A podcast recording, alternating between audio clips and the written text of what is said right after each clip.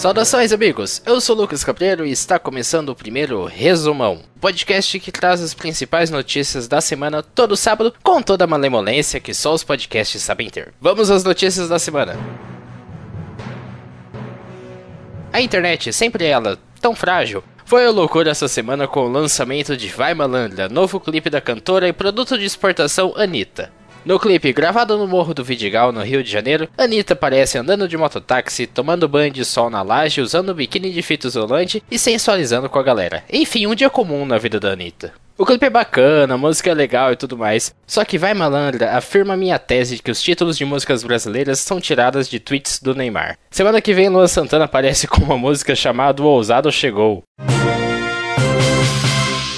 Prefeitura de São Paulo confirmou essa semana que a festa do Réveillon da Avenida Paulista contará com a presença de nomes como Cláudia Leite, Latino e Sambo. Também foi confirmada na festa a ausência de praticamente todo mundo que tem amor próprio. Sério, vamos botar isso numa das festas de Réveillon mais tradicionais do país? Cláudia Leite, Latino e Sambo juntos é quase como se você ficasse trancado na sua casa com aquele seu tio de meia idade e uma bandeja de pavê. Só dá coisa ultrapassada.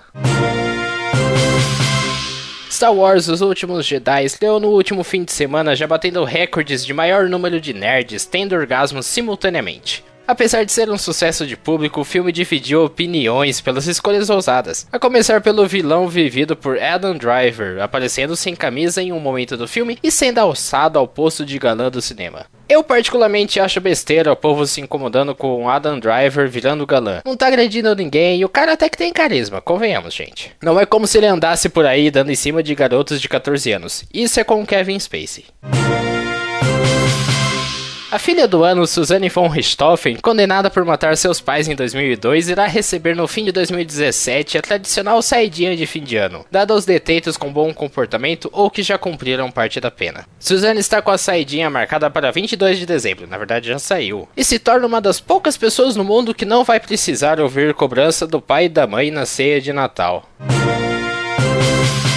Durante a convenção nacional do PMDB na última terça, o partido anunciou a mudança de nome para apenas MDB, ou Movimento Democrático Brasileiro, provando de uma vez por todas que nem mesmo o PMDB quer se misturar com o PMDB. A mudança do nome veio para tirar a ideia daqueles partidos antiquados que a gente aprendeu a odiar nos últimos quatro anos. Agora, já que eles querem tanto limpar a imagem de partido e parecer bem mais do povão, podiam mudar o nome, sei lá, pra Regina Casé. Esse seria um partido que eu votaria com gosto.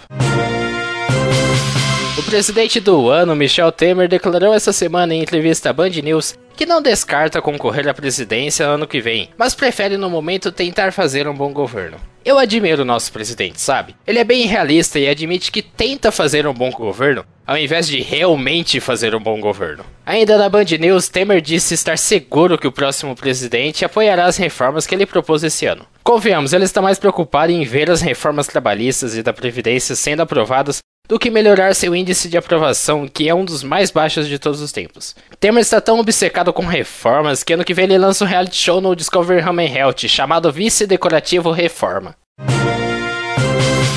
O ex-presidente Luiz Inácio Lula da Silva admitiu se arrepender até hoje de uma foto que tirou ao lado de Paulo Maluf durante as eleições municipais de 2012. Na época, a foto servia para selar a união entre o PT e o PP como forma de ajudar a campanha de Fernando Haddad à Prefeitura de São Paulo, e mostra como cada vez mais o Lula se transforma naquela adolescente arrependida de pegar o boy lixo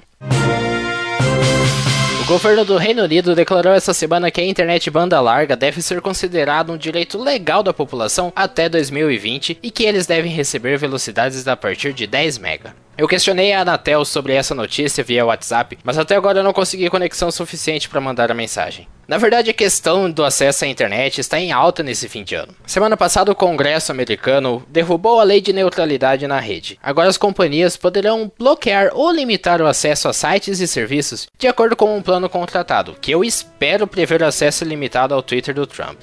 E como o Brasil não gosta de ficar para trás, o debate sobre neutralidade da rede promete desembarcar aqui ano que vem. Eu fico me perguntando que plano seria interessante oferecer aqui no Brasil. Talvez o plano brigue com seus amigos e familiares no Facebook por causa de política. Ou então o pacote limitado YouTube dos irmãos Neto. Disney World revelou essa semana o boneco animatrônico do presidente Donald Trump no Hall of Presidents, atração do parque que conta com robôs homenageando os presidentes americanos. Muitos roubaram da Disney pela aparência do robô, que consegue ser mais feio que aquele outro robô do Trump que está comandando a Casa Branca no momento. O presidente, por outro lado, declarou se sentir honrado pela homenagem e ficou feliz em saber que as crianças agora terão pesadelos com o robô da Disney e não mais com ele. O robô do Trump ainda diz algumas frases clássicas do presidente, basicamente gritos de fake news e ele chamando o Zé Carioca de mexicano.